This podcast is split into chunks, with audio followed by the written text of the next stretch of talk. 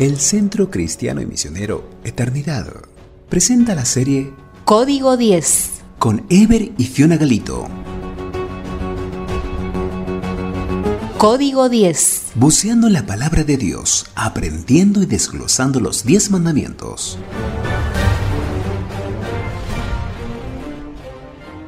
Hola, ¿cómo les va? Hola, buen día, ¿cómo están? Desde Entre Ríos les saludamos. Mi nombre es Fiona y yo nací en Escocia. Mi esposo se llama Ever y es de Mendoza. Nos conocimos en San Clemente del Tuyú y estamos viviendo en Paraná.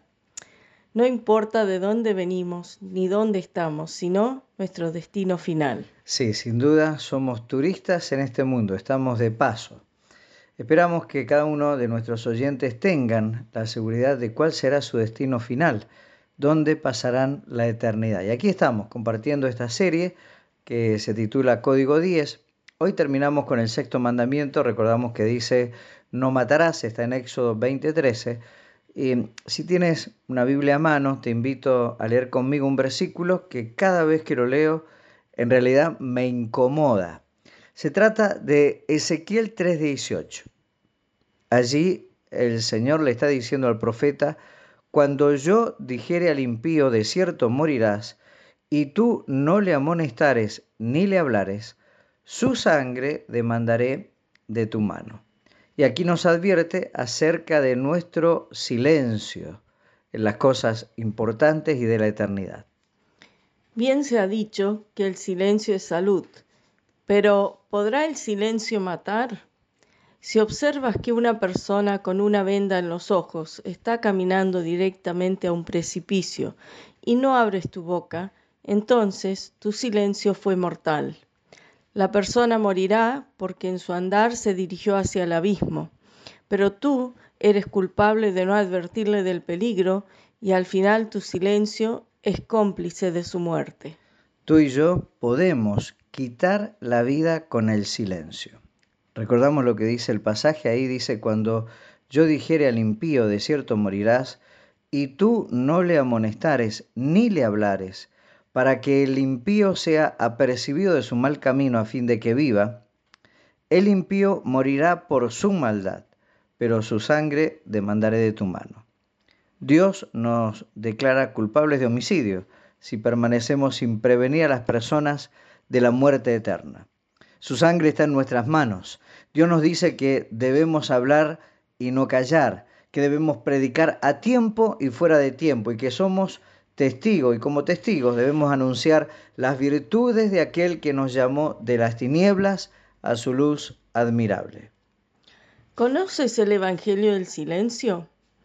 Muchas veces se enseña respecto a la evangelización que lo ideal es no hablar de Cristo, debe ser un testigo silencioso. De pronto ellos verán que hay algo distinto en ti y se preguntarán qué es lo que le hace diferente. Y entonces tienes la oportunidad de predicarles. Este método es muy fácil de seguir y es seguro que alguien algún día preguntará. Así podrás asistir a muchos entierros de amigos y conocidos que sabes bien que van al infierno y nunca se les ocurrió preguntar por qué eres diferente. Ellos irán a ese lugar de tormento por sus pecados, pero nuestro silencio no les previno.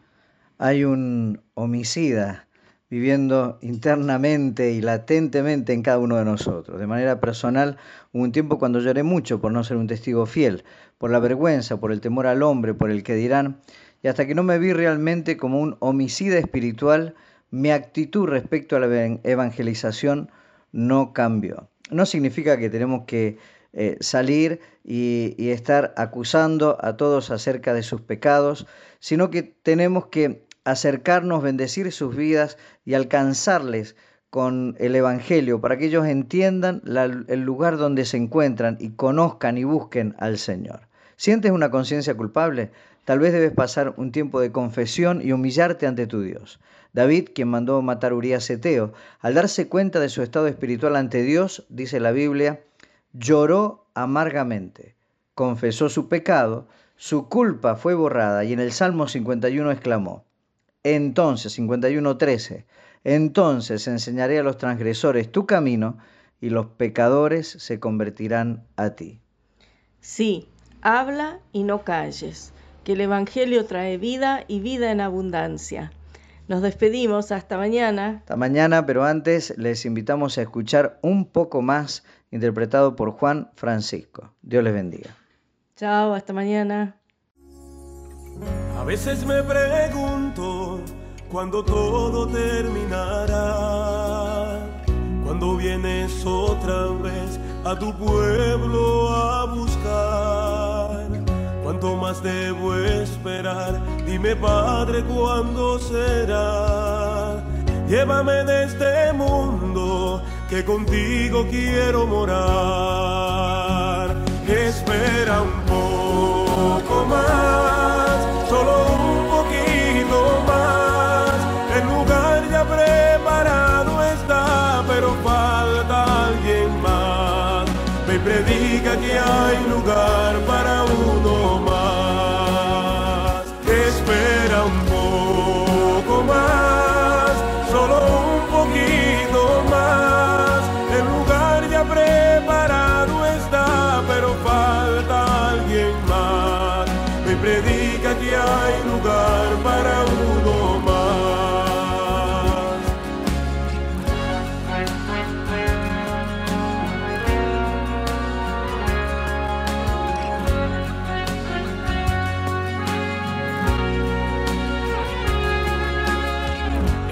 Por doquier, he cumplido la misión.